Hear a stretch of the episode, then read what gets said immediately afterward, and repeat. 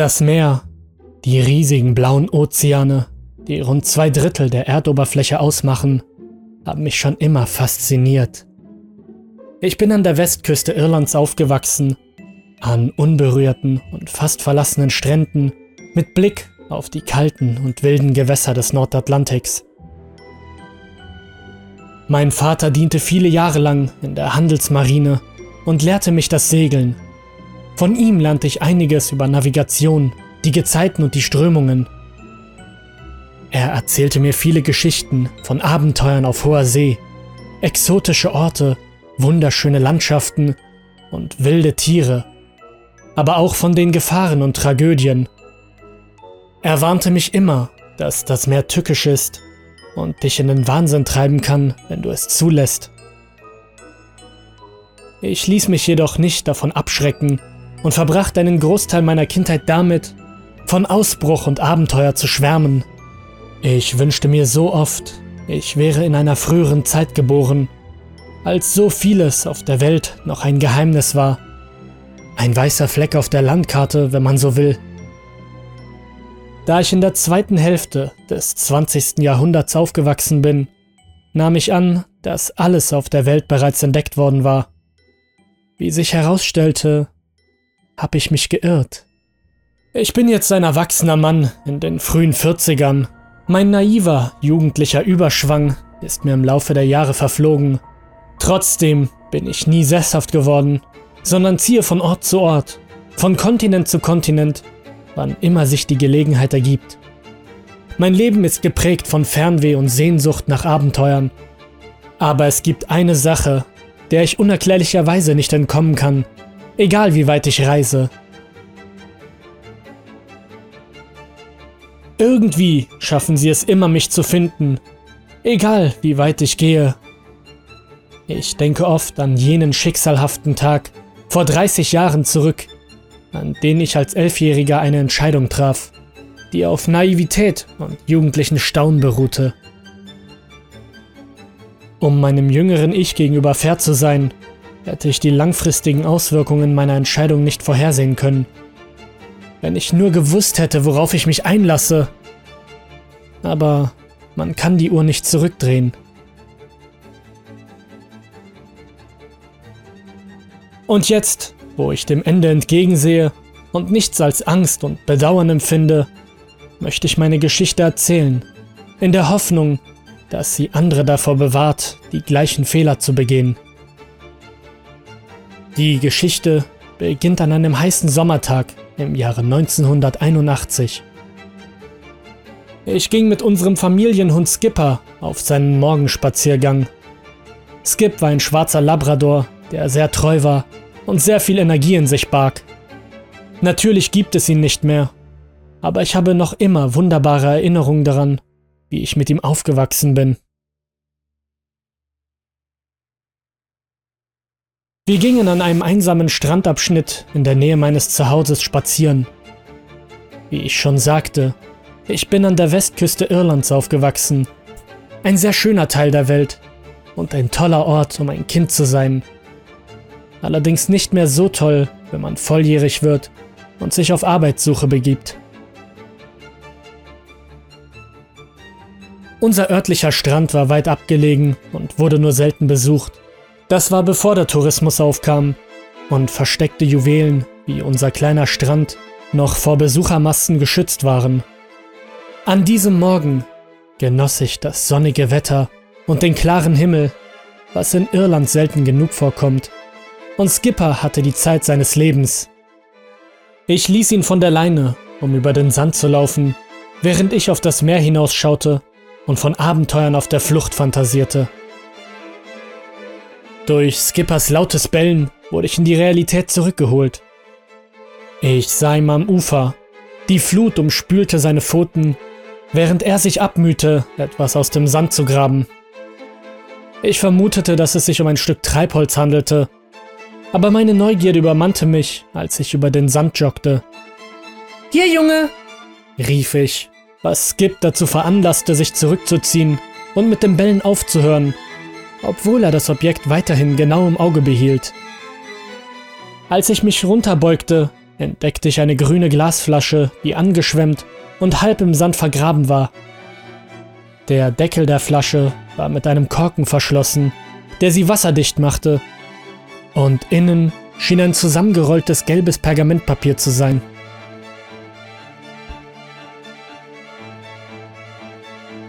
In diesem Moment spürte ich eine Welle der Begeisterung, als mir klar wurde, dass ich über eine echte Flaschenpost gestolpert war.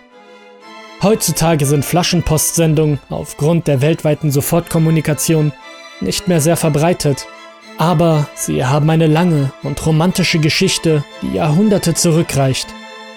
Du kennst wahrscheinlich den Hitsong von Sting und verschiedene Filme zu diesem Thema, aber das ursprüngliche Konzept stammte mindestens aus der Zeit der alten Griechen.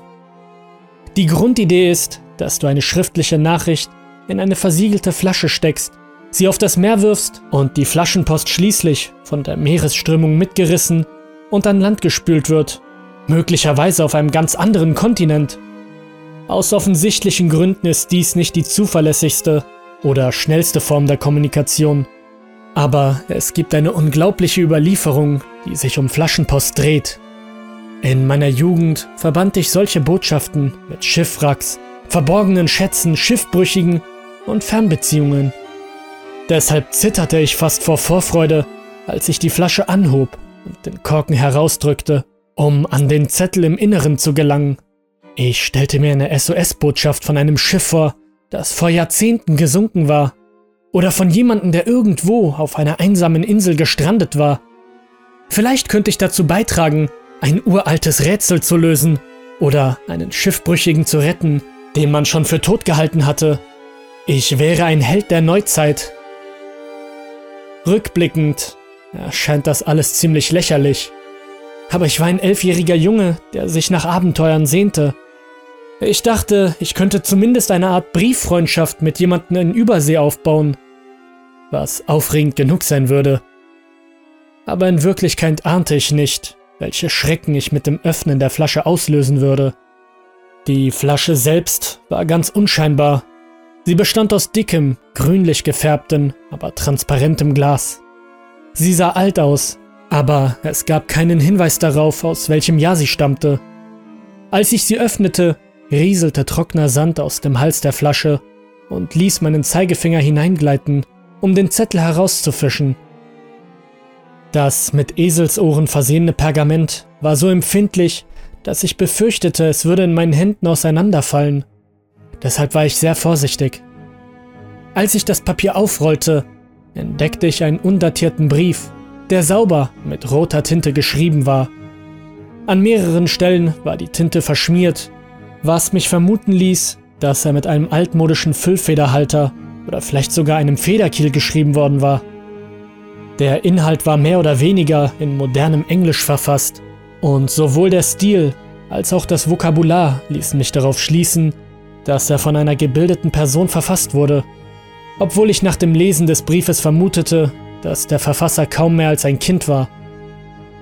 Leider habe ich den Originalbrief inzwischen verloren, aber ich habe vor Jahren eine Kopie gemacht, die ich hier vollständig wiedergebe. Sehr geehrter Herr, ich hoffe, dieser Brief erreicht Sie bei bester Gesundheit mit frischem Elan. Ich schreibe Ihnen in der Hoffnung, eine Korrespondenz aufzubauen und vielleicht ein Band zu knüpfen, das über die Ozeane reicht. Mein Name ist Emily und ich lebe mit meiner Mutter und meinem Vater auf der kleinen Insel Sataniago. Unser Zuhause ist zwar schön, aber abgelegen und mitunter sehr gefährlich. Die Winter sind lang und kalt und wir werden von wilden Tieren geplagt. Grimmige Bären, so groß wie Kühe und weiß wie Schwäne. Und eine Bestie so groß wie ein Ochse, die in der See lebt mit zwei Zähnen im Maul, wie die eines Elefanten. Tagsüber ist unsere Insel mit schneeweißen, nistenden Vögeln bedeckt, während ein gefiederter Schirm aus Tausenden von weißen Vögeln über unseren Köpfen fliegt und kreischt. Die Nächte sind eine Zeit der Vorsicht, da Dämonen das Land durchstreifen und auf der Jagd nach ihren Opfern sind. Aber wir sind zu schlau für sie, denn wir lassen unsere Feuerstelle immer brennen und unsere Waffen sind geladen, um die Dämonen in Schach zu halten. Wir stammen aus robusten Verhältnissen, wie Sie sehen, meine Vorfahren wurden vor vielen Jahren hier ausgesetzt, für ihre Liebe bestraft und in diesem unbarmherzigen Land zum Sterben zurückgelassen. Aber sie überlebten, trotz aller Widrigkeiten, gründeten eine Familie und machten diese Insel zu ihrer Heimat. Und hier sind wir geblieben, abgeschnitten von der Welt, aber dennoch frei. Denn die Sterblichen fürchten sich immer noch davor, dieses Land zu betreten, und die Schiffe meiden unsere tückische Küstenlinie. Sie fragen sich vielleicht, warum ich diesen Bericht schreibe, mein Herr. Ich muss gestehen, dass ich diese Nachricht ohne das Wissen oder die Zustimmung meiner Eltern sende. Bitte verurteilen Sie mich nicht zu hart für meinen kleinen Akt der Rebellion. So sehr ich meine Eltern auch liebe, ich fühle mich manchmal sehr einsam und sehne mich nach einer Verbindung zur Außenwelt. Ich sollte Sie warnen, eine Korrespondenz mit mir ist nicht ganz ohne Risiko. Es gibt ruchlose Mächte, die solche Dinge verhindern wollen. Dennoch bitte ich Sie, das Risiko einzugehen, guter Herr. Bitte erzählen Sie mir von Ihrem Leben, Ihrer Familie und Ihrem Zuhause, Ihren Hoffnungen und Träumen. Ich möchte alles wissen. Ich kann Ihnen nicht sagen, wo meine Insel liegt, und sie ist auf keiner von Menschen erstellten Karte verzeichnet. Was ich Ihnen sagen kann, ist, dass jeder Brief, der in dieser Flasche versiegelt und auf dem Meer ausgesetzt wird, mich erreichen wird, und ich werde Ihnen zurückschreiben. Ich freue mich aufrichtig darauf, von Ihnen zu hören, guter Herr. Mit freundlichen Grüßen, Emily. Ich las den Brief mehrmals, während meine Hand immer noch zitterte, das Salzwasser über meine Knöchel strömte und Skipper geduldig an meiner Seite wartete. Jetzt im Nachhinein betrachtet, enthielt der bizarre Brief eine Reihe von Warnhinweisen, insbesondere die Verweise auf Dämonen und auf ein mystisches Land, die naheliegendste Erklärung war, dass der Brief ein ausgeklügelter Scherz war. Aber ich war ein naiver elfjähriger Junge mit einer blühenden Fantasie und Abenteuerlust. Und all das Gerede über geheimnisvolle Inseln und verlorene Legenden hat mich begeistert. Ich wollte mich mit dieser Welt verbinden und teilhaben an der Fantasie. Ich habe keinem meiner Familienmitglieder oder Freunde von meiner Entdeckung berichtet. Nicht einmal meiner Mutter oder meinem Vater, ich weiß nicht genau warum. Ich schätze, ich dachte, sie würden mir sowieso nicht glauben. Oder vielleicht wollte ich es einfach als mein kleines Geheimnis bewahren. Jedenfalls schrieb ich am nächsten Tag einen Brief, versiegelte ihn in einer Flasche und warf ihn über den Rand der Klippe und sah zu, wie er hinausgetragen wurde ins Meer, bis das grüne Glas in den Wellen verschwand. Ich habe keine Kopie des Briefes aufbewahrt und ich kann mich auch nicht mehr genau daran erinnern, was ich vor all den Jahren geschrieben habe. Unnötig zu sagen, dass es die Art von unsinnigem Inhalt war, den ein elfjähriger Junge fragen würde. Ich erzählte Emily von mir und wo ich lebte, während ich ihr Fragen über ihr Leben auf der Insel stellte, die viel interessanter klang als meine. Die Tatsache, dass ich die Flasche ins Meer geworfen habe, in der Erwartung, dass sie Emily erreichen würde, war natürlich lächerlich. Wenn du mit jemandem über eine Flaschenpost korrespondieren willst, gibst du deine Adresse und Kontaktdaten auf dem Brief an, damit der Finder auf herkömmliche Weise antworten kann. Die Wahrscheinlichkeit, dass eine Flaschenpost zufällig losgelassen wird und irgendwie den Weg über tausende von Seemeilen zurück zum Absender findet, ist praktisch gleich null. Trotzdem habe ich genau das getan. Und ich wartete vergeblich auf eine Antwort von Emily, denn es vergingen Wochen, Monate und vielleicht sogar Jahre, ohne dass eine Reaktion erfolgte. Damals war ich bitter enttäuscht. Trotzdem recherchierte ich den Inhalt von Emilys ursprünglichen Brief und versuchte Beweise für ihre Geschichte zu finden. Das war in der Zeit vor Google und Wikipedia nicht ganz einfach, aber ich habe die Geschichte aus verschiedenen Büchern und historischen Aufzeichnungen zusammengesetzt, die ich im Laufe der Jahre aufgespürt habe. Der Name. Der Name Sataningo leitet sich vom portugiesischen Wort für Teufel ab und ist der Name einer Phantominsel, die im 16. Jahrhundert auf Karten des Nordatlantiks verzeichnet war.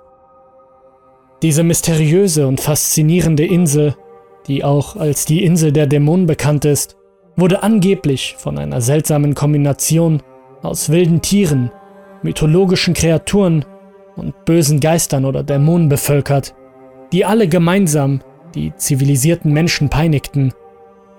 Die Lage der Insel variiert je nach Karte, aber es wurde allgemein angenommen, dass sie irgendwo vor der Küste Neufundlands lag.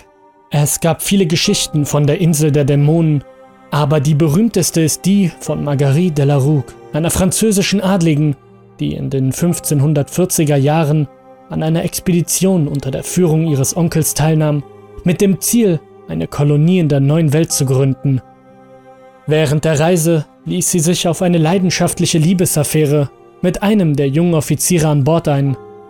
Ihr Onkel erfuhr von der unerlaubten Romanze und bestrafte seine Nichte und ihren Liebhaber, indem er sie auf der gefürchteten Insel der Dämonen an Land setzte, wo sie gegen wilde Tiere und böse Geister ums Überleben kämpfen mussten. Das endgültige Schicksal von Marguerite und ihrem Geliebten, dem Offizier, ist unklar. Einige Berichte besagen, dass sie schließlich von einem vorbeikommenden Fischerboot gerettet wurden, während andere behaupten, dass ihre Geister bis zum heutigen Tag auf der Insel gefangen blieben. Einige Teile von Emilys Brief stimmten mit der Geschichte überein, andere Hinweise waren schwieriger zu erklären, aber ich nahm an, dass es sich bei den wilden Tieren, die sie beschrieb, in Wirklichkeit um Eisbären, Walrosse und Kolonien von Bassstölpen handelte, die in dieser Region heimisch sind. Aber ihre Erzählungen über Dämonen, die nachts durch das Land streifen, waren bizarr und beunruhigend.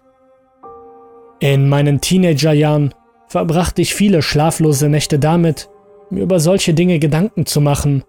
Aber als ich älter wurde, schrieb ich das alles als Scherz ab und kümmerte mich um Dinge, die pubertierende Jungs ebenso tun, und plante meine weitere Zukunft.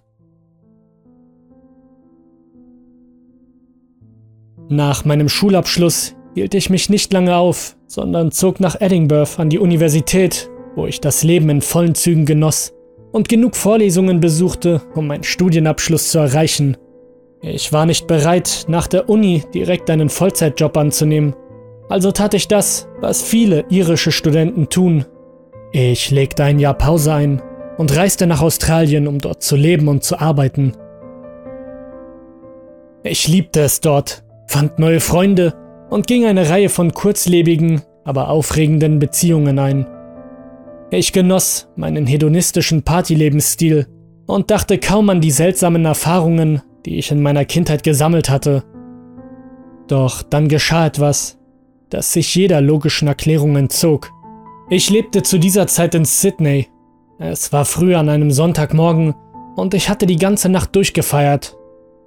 Als die Sonne aufging, taumelte ich am Strand entlang nach Hause, mit einem höllischen Kater als Begleiter.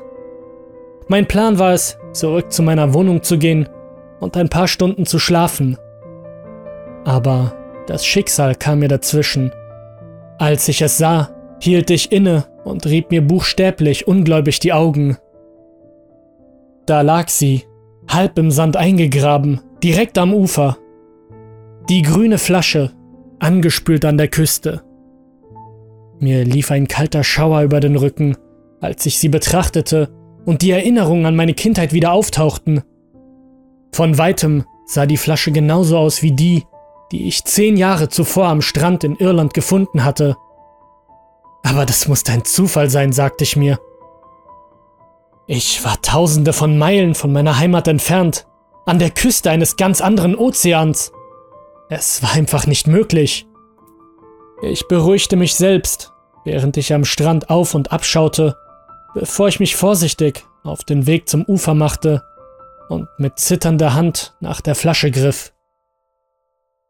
Bei näherer Betrachtung stellte ich zu meinem Erstaunen fest, dass die Flasche völlig identisch mit der war, die ich Jahre zuvor entdeckt hatte sogar bis hin zum Korken, der sie fest verschloss.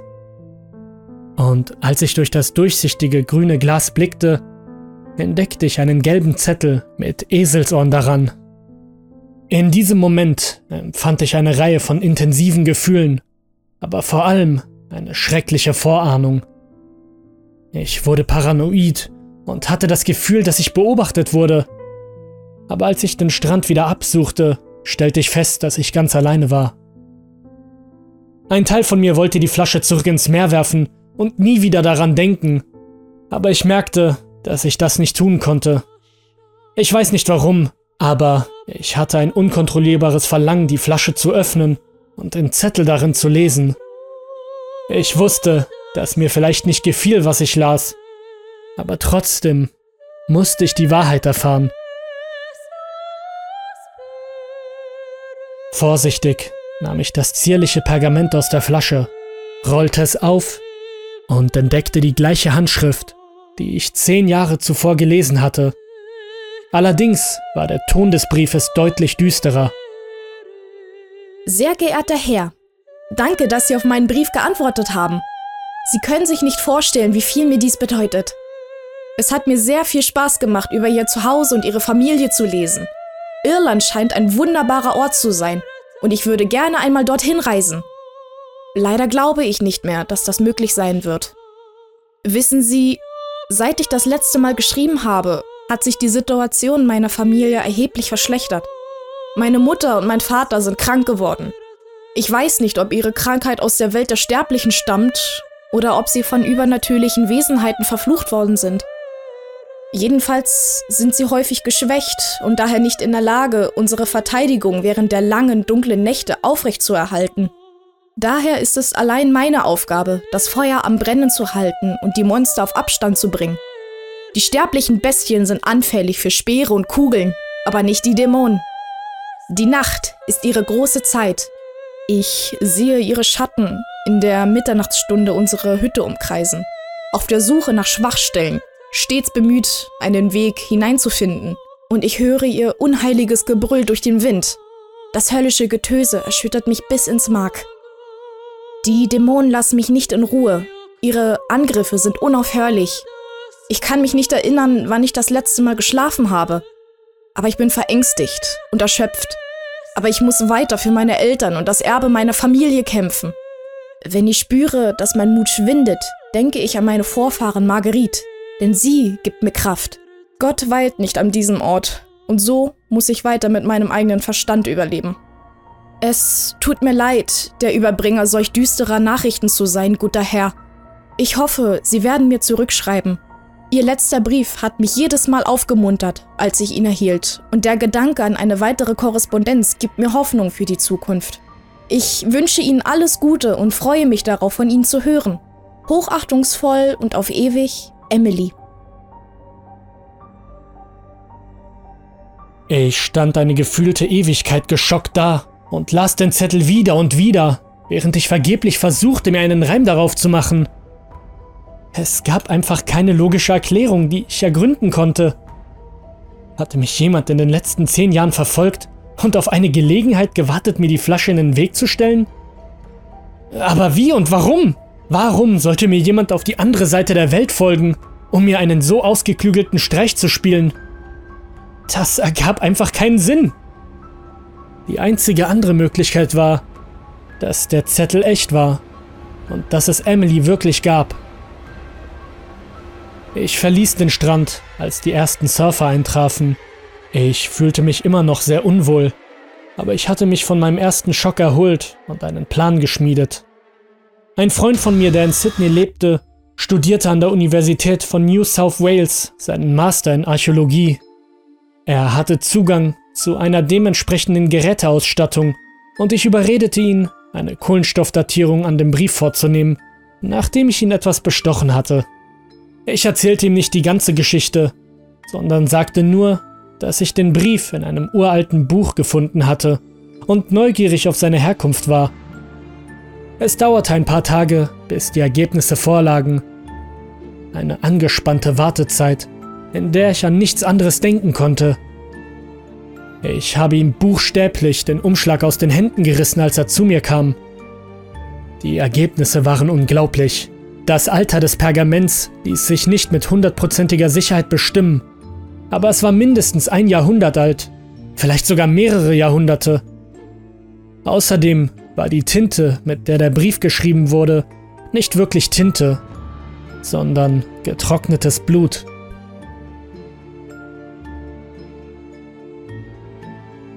Als ich den Bericht las, erstarrte mir das Herz, denn er schien meine schlimmste Befürchtung zu bestätigen. Mein Freund äußerte sich nicht zu dem Inhalt des Briefes. Ich hatte das untrügerische Gefühl, dass er die Ergebnisse aushändigen und seine Hände in Unschuld waschen wollte. Ich nahm ihm das nicht übel, aber leider hatte ich nicht die Möglichkeiten, mich aus der Sache herauszuhalten. Mir ging der Brief von Emily und ihre erschreckenden Worte nicht mehr aus dem Kopf. Wer war sie? Und wo war sie? Wie ist es möglich, dass ein Brief, der vor Jahrhunderten geschrieben wurde, an mich gerichtet ist? Ich hatte nie an das Übernatürliche geglaubt. Aber welche andere Erklärung konnte es denn noch geben? Ich verbrachte viele schlaflose Nächte damit, über Emily und ihre schreckliche Situation nachzudenken. Der Gedanke an diese junge Frau, die alleine ist, deren Eltern krank sind und die darum kämpft, ihr Zuhause vor Dämonen zu schützen. In was für einer Hölle lebt sie? Was hatte dieses arme Mädchen getan, um so ein schreckliches Schicksal zu verdienen? Ich dachte lange über meine Antwort nach und machte mehrere Entwürfe, bevor ich den Zettel versiegelt in die Flasche ins Meer warf. Ich wollte Emily wirklich helfen und ich war mir sicher, dass es einen Weg geben musste, um sie zu retten. Ich schätze, man könnte es eine weiße Ritterfantasie nennen, aber ich war aufrichtig. Als ich Australien verließ, hatte ich noch keine Antwort erhalten, aber ich ahnte, dass Emilys Antwort mich irgendwann finden würde. Der Rest meiner 20er Jahre verging, bevor ich wieder von ihr hörte. Ich will nicht behaupten, dass ich ein Jahrzehnt lang Emily hinterhergehechelt bin und darüber über den Inhalt ihres Briefes nachgedacht habe. Ich lebte mein Leben, ich reiste, arbeitete in verschiedenen Jobs, gewann und verlor Freunde und ließ mich auf zahlreiche Liebesbeziehungen ein, die alle nicht von langer Dauer waren. Ich wurde niemals sesshaft und zog stattdessen von Ort zu Ort. Ich hatte sicher einige gute Zeiten, doch die Dunkelheit hatte mich nicht losgelassen. Ich habe Emily und die Insel der Dämonen nie vergessen. Das arme Mädchen, das darum kämpfte, seine Familie zu retten. Je näher der Jahrestag rückte, desto mehr dachte ich an sie, und ich wusste, wo ich im Sommer 2011 sein würde. Neufundland.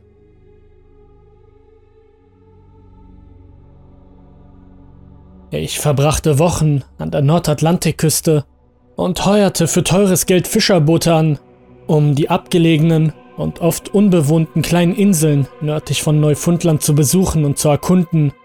Darunter auch all jene, von denen es hieß, sie seien der wahre Standort der legendären Insel der Dämonen. Ich habe nichts gefunden. Ich weiß nicht, was ich erwartet hatte. Tief im Inneren wusste ich, dass ich Emily niemals finden würde. Zumindest nicht in dieser Welt. Am letzten Tag auf der Insel beschloss ich am Strand in der Nähe meines Hotels spazieren zu gehen. Ich war nur wenig überrascht, als ich sie sah. Die grüne Flasche, die ans Ufer gespült wurde, mit dem unvermeintlichen Zettel, der sorgsam zusammengerollt war. Ich kannte die Routine inzwischen aber das machte die Sache nicht einfacher. Mein Herz schlug schnell in meiner Brust und meine Hände bebten, als ich die Nachricht herausholte. Das Erste, was mir auffiel, war, dass Emilys Schrift im Vergleich zu ihrem letzten Brief deutlich schlechter geworden war. Für eine Frau, die ihre Korrespondenz mit Blut schreibt, war ihre Handschrift immer vorbildlich gewesen. Aber dieses Mal war es kaum mehr als ein Gekritzel und gerade noch so lesbar. Offensichtlich hatte sie diesen Brief in Eile oder in einem Zustand der Verzweiflung geschrieben. Wahrscheinlich sogar beides. Das verhieß nichts Gutes. Als ich ihre Worte las, überkam mich ein regelrechtes Angstgefühl, denn sie schrieb folgendes. Guter Herr, ich kann Ihnen nicht genug für Ihren freundlichen Brief danken. Sie scheinen ein guter Mann zu sein. Und ich habe keine Zweifel, dass Sie mir zu Hilfe kommen würden, wenn Sie könnten. Ich kann Ihre Anwesenheit spüren. Sie sind so nah und könnten doch genauso gut auf der anderen Seite des Mondes sein. Ich habe mich noch nie als Mauerblümchen oder notleidendes Fräulein betrachtet, das gerettet werden muss. Weit gefehlt. Seit ich jung war, habe ich hart ums Überleben gekämpft und ich werde bis zu meinem letzten Atemzug weiterkämpfen. Aber leider fürchte ich, dass meine Zeit bald zu Ende ist. Meine geliebten Eltern sind verstorben. Ich weiß nicht mehr genau, wann sie gestorben sind. Die Zeit spürt einem an diesem gottverlassenen Ort schon mal einen Streich. Ich weiß, dass mein Vater zuerst gestorben ist und meine Mutter kurz danach. Ich habe sie beide in der kalten, harten Erde begraben. Das war alles, was ich tun konnte. Ich bin jetzt auf mich allein gestellt und ich bin sehr müde. Vergangene Nacht tobte ein Sturm, der schlimmste bisher. Die Hagelkörner prasselten von der Abenddämmerung bis zum Morgengrauen auf die Felsen nieder, und der Wind war so stark, dass ich befürchtete, unsere kleine Hütte würde ins Jenseits geweht werden. Sie kam kurz nach Mitternacht. Ihre höllischen Schreie waren so laut, dass sie jedes andere Geräusch übertönten. Ich bemühte mich so sehr, die Feuerstelle am Brenn zu halten und die Barrikaden zu errichten, aber am Ende schwanden meine Kräfte. Er brach durch. Ich glaube nicht, dass ich die Worte habe, um das Böse zu beschreiben, das mir in diesem Moment begegnete. Ein Lakai der Hölle? Ganz bestimmt. Ein Dämon? Sehr wahrscheinlich. Aber die Kreatur erschien nicht in der Form, die ich mir vorgestellt hatte. Sie nahm die Gestalt eines Mannes in dunklen Gewändern an, der eine Kapuze über den Kopf trug. Der Mann stand vor meiner offenstehenden Tür. Der Wind und der Regen prasselten schwer auf ihn ein, aber es fiel kein einziger Tropfen auf ihn. Ich hätte mich verteidigen sollen. Normalerweise hätte ich nicht gezögert, aber in diesem Moment war ich wie erstarrt vor Angst. Ich sah mit Schrecken zu, wie er langsam mit seiner knochigen rechten Hand nach oben griff und seine Kapuze abnahm, um das Grauen zu enthüllen, was darunter lag. Ich erwartete, sein Gesicht zu sehen, aber stattdessen war da nichts als Dunkelheit. Eine schwarze, unwirkliche Leere, die mich ins Mark erschütterte. Ich hatte das Gefühl, als würde meine unsterbliche Seele in diese verdammte Leere gesaugt werden. Und ich konnte nichts tun, um mich zu retten. Ich war der Gnade des Monsters völlig ausgeliefert. Doch gerade, als ich mich auf das Ende vorbereitete, sprach er zu mir. Ich weiß nicht wie, schließlich besaß er keinen Mund. Aber er tat es trotzdem. Seine Stimme war so tief und rau und hatte keine Ähnlichkeit mit der eines sterblichen Mannes. Er sprach nur zwei Worte und verkündete Nicht heute. Und mit einem Wimpernschlag war er weg löste sich in Luft auf und ließ die offene Tür und den Sturm hinter sich. Ich wurde letzte Nacht verschont, aber ich vermute stark, dass der Dämon mich nicht mehr lange am Leben lassen wird. Meine Zeit ist gekommen und ich muss Frieden schließen. Ich weiß Ihre Freundlichkeit und Ihr Mitgefühl zu schätzen, guter Herr. Ihre Briefe haben mir in diesen dunklen Zeiten Freude bereitet und ich hoffe, dass Sie mir noch ein letztes Mal schreiben werden, bevor ich mein Ende erlebe. Passen Sie auf sich auf, guter Herr. Herzlichst und auf ewig, Emily. Als ich ihre Worte las, standen mir die tränenden Augen. Ich konnte es nicht ertragen, zu wissen, dass Emily durch die Hölle ging und dass ich nichts tun konnte, um ihr zu helfen.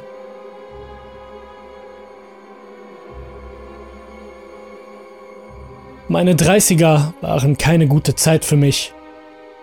Ich kam nie wieder auf die Beine und mein Leben geriet langsam aus den Fugen. Ich konnte mich weder auf einen Job noch auf eine Beziehung festlegen und ließ mich stattdessen treiben, kapselte mich von meiner Familie und meinen Freunden ab und griff zu Alkohol und Drogen, um meinen Schmerz zu betäuben. Ich schätze, Depressionen waren etwas, mit dem ich schon immer zu kämpfen hatte. Aber Emilys Briefe, insbesondere der letzte, warfen einen dunklen Schatten auf mich, dem ich nie entkommen konnte. Je näher ich meinem 41. Geburtstag entgegenkam, desto schwerer wurde meine Schwermut. Es war 30 Jahre her, dass ich meinen ersten Brief von Emily erhalten hatte, und ihre Briefe hatten mich immer, alle zehn Jahre erreicht, egal wo ich war. Ich hätte überall auf der Welt hingehen können, um diesen düsteren Meilenstein zu würdigen, aber ich entschied mich, nach Hause zu kommen, zurück an denselben Strand, an dem alles begann. Der alte Ort hatte sich in den letzten 30 Jahren stark verändert. Meine Mutter und mein Vater sind beide vor einigen Jahren verstorben und mein altes Familienhaus wurde verkauft, so dass ich in einem gemieteten Landhaus wohnen musste.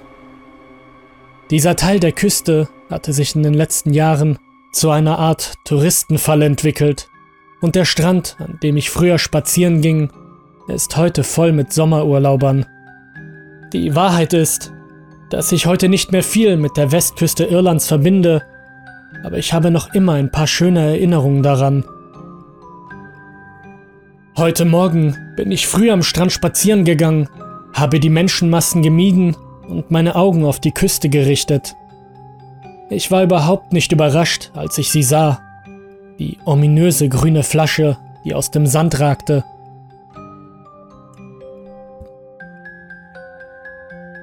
Ich holte tief Luft und schritt vorwärts, wobei mein Rücken knirschte, als ich nach unten griff, um die Glasflasche zu greifen.